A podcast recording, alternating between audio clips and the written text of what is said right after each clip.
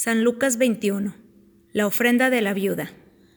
Al levantar la vista, vio a unos ricos que echaban sus ofrendas en el gasofilacio. Vio también a una viuda pobre que echaba ahí dos monedas pequeñas, y dijo, En verdad os digo que esta viuda pobre ha echado más que todos, pues todos estos han echado como ofrenda algo de lo que les sobra.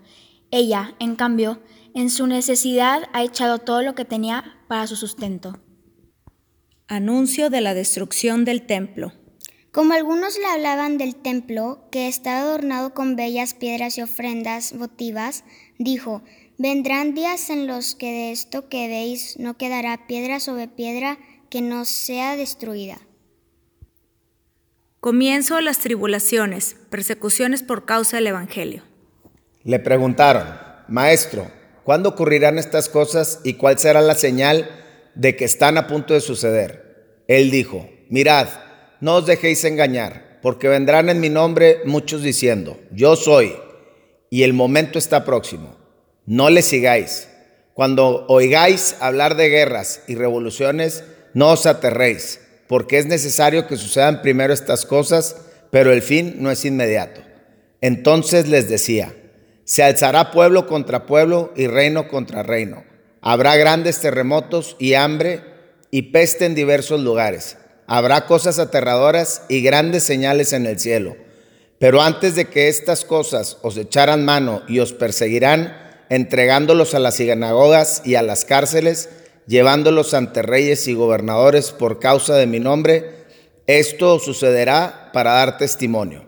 Así pues, convenceos de que no debéis tener preparado de antemano cómo os vais a defender, porque yo os daré palabras y sabiduría que no podrán resistir ni contradecir todos vuestros adversarios.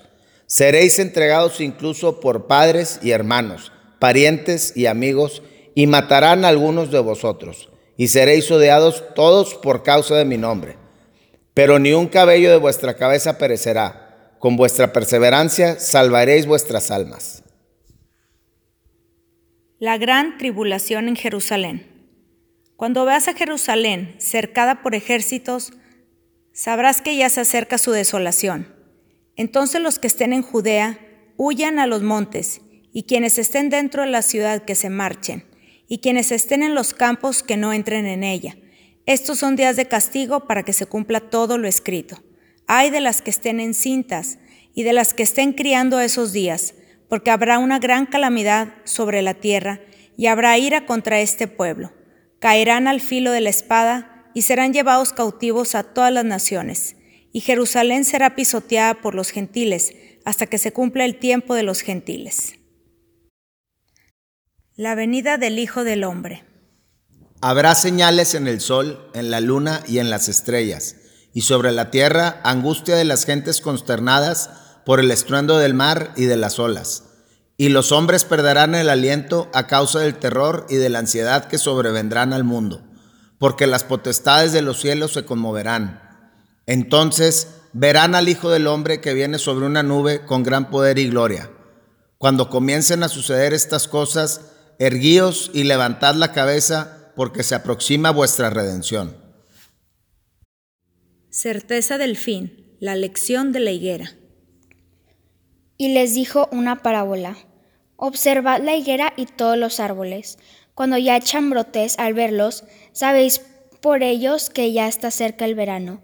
Así también vosotros, cuando veáis que suceden estas cosas, sabed que está cerca el reino de Dios. En verdad os digo que no pasará esta generación sin que todo se cumpla. El cielo y la tierra pasarán, pero mis palabras no pasarán. Necesidad de la vigilancia. Vigilaos a vosotros mismos, para que vuestros corazones no estén ofuscados por la crápula, la embriaguez y los afanes de esta vida, y aquel día no sobrevenga de improviso sobre vosotros, porque caerá como un lazo sobre todos aquellos que habitan en la faz de toda la tierra. Vigilad orando en todo tiempo, a fin de que podáis evitar todos estos males que van a suceder y estar en pie delante del Hijo del Hombre. Jesús enseña en el templo. Durante el día enseñaba en el templo y salía a pasar la noche en el monte llamado de los olivos, y todo el pueblo acudía a él muy de mañana al templo para oírle.